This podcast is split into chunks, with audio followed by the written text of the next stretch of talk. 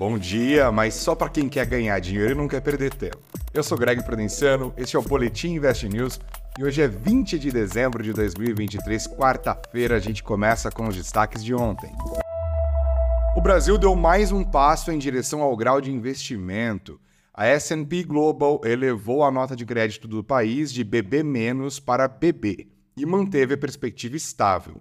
Entre as razões, a empresa de classificação de riscos citou a aprovação da reforma tributária. Antes de seguir com o tema, vale explicar o que é uma agência de classificação.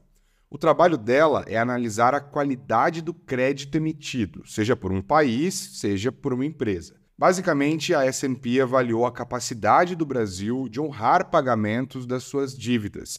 E para isso, ela olhou uma série de indicadores econômicos, dinâmicas econômicas, perspectivas políticas e por aí vai. A partir daí, fez a classificação. O país já teve o famoso grau de investimento, é um selo de bom pagador, mas perdeu esse selo em 2015 no governo Dilma Rousseff. Agora, o país está dois degraus abaixo do grau de investimento, o que significa que ainda tem um bom caminho a percorrer até chegar lá de novo. Ainda assim, vale a pena olhar para os argumentos da S&P para entender como o país está sendo visto pelos especialistas lá de fora. A empresa falou bastante sobre reforma tributária, como eu mencionei, e disse que essa aprovação é mais um passo, uma demonstração do pragmatismo político dos últimos sete anos em relação às reformas econômicas. Quem está aqui no Brasil pode até torcer o nariz, né? A política brasileira às vezes parece tudo menos pragmática, mas tem um sentido.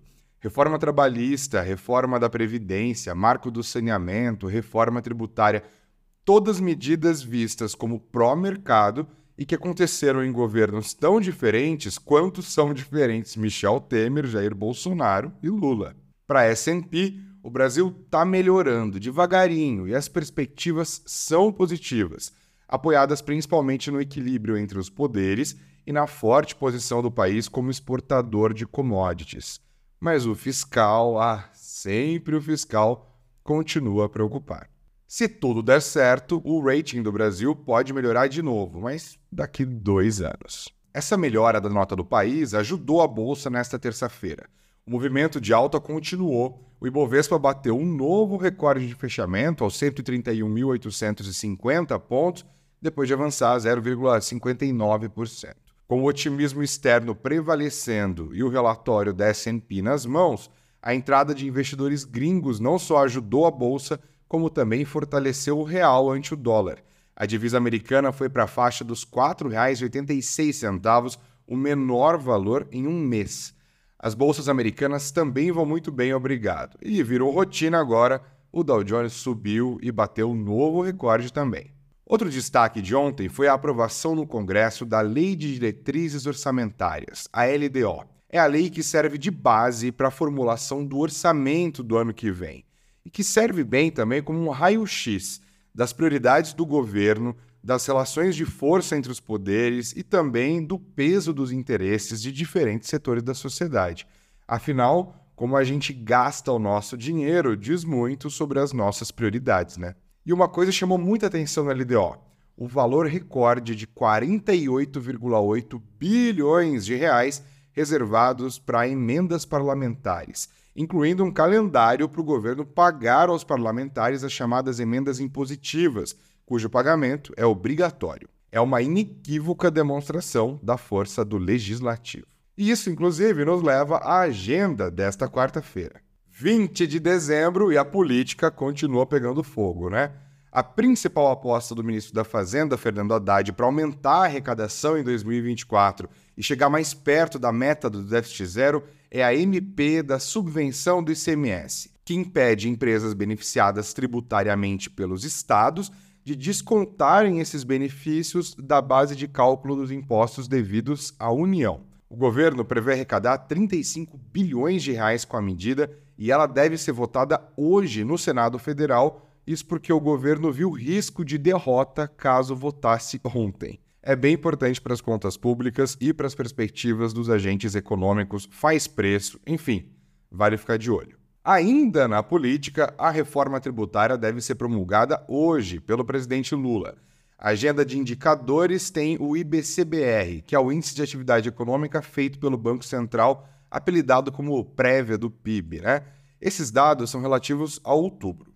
Além disso, saberemos também a arrecadação federal do mês de novembro. E olha, é bom ficar de olho na Argentina também, tá? Organizações de esquerda, sindicalistas e opositores do governo Javier Milei devem ir às ruas nesta quarta-feira, desafiando o decreto do novo presidente, que está tentando de qualquer maneira evitar a obstrução das ruas e adesão aos protestos.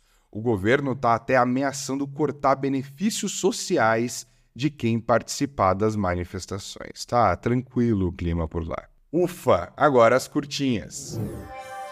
Olhando para frente, a Assembleia de Credores da Americanas finalmente aprovou o plano de recuperação judicial da empresa. É um final de ano quase feliz, né? Dado que o escândalo que levou a RJ estourou bem no comecinho de 2023. Foi uma assembleia longa, tensa, mas no final 91% dos votantes concordaram com os termos. O plano prevê uma capitalização de 24 bilhões de reais, sendo que os três acionistas de referência vão colocar 12 bilhões dos próprios bolsos e os bancos credores vão converter 12 bilhões que Americanas deve a eles em participação acionária desses bancos na companhia. Quando eu digo estes bancos credores, estamos aqui falando de praticamente todos os grandes bancões, né? Bradesco, Itaú, Santander, BTG Pactual e até o Safra, que chiou, mas topou o acordo. Energia limpa. A Telefônica Brasil, dona da Vivo, e a geradora de energia Auren criaram uma joint venture para investir no mercado de eletricidade no Brasil. As empresas vão poder atuar no mercado livre de energia, comercializando soluções personalizadas no segmento renovável elas estão de olho na ampliação dessa clientela a partir das novas regras de migração que vão valer a partir de janeiro. Bolão da firma. A Mega da Virada vai pagar pelo menos 570 milhões de reais a quem vencer o concurso. Já é o maior prêmio de loteria a ser pago no Brasil. As apostas vão até o dia 31. Esta edição, é bom lembrar, não acumula, viu? Se ninguém acertar os seis números, o prêmio vai ser distribuído entre as apostas que acertarem 5 e assim por diante. O Boletim Invest News desta quarta-feira fica por aqui. Força, que tá acabando o ano! Um ótimo dia para você e muito dinheiro no bolso. Até amanhã.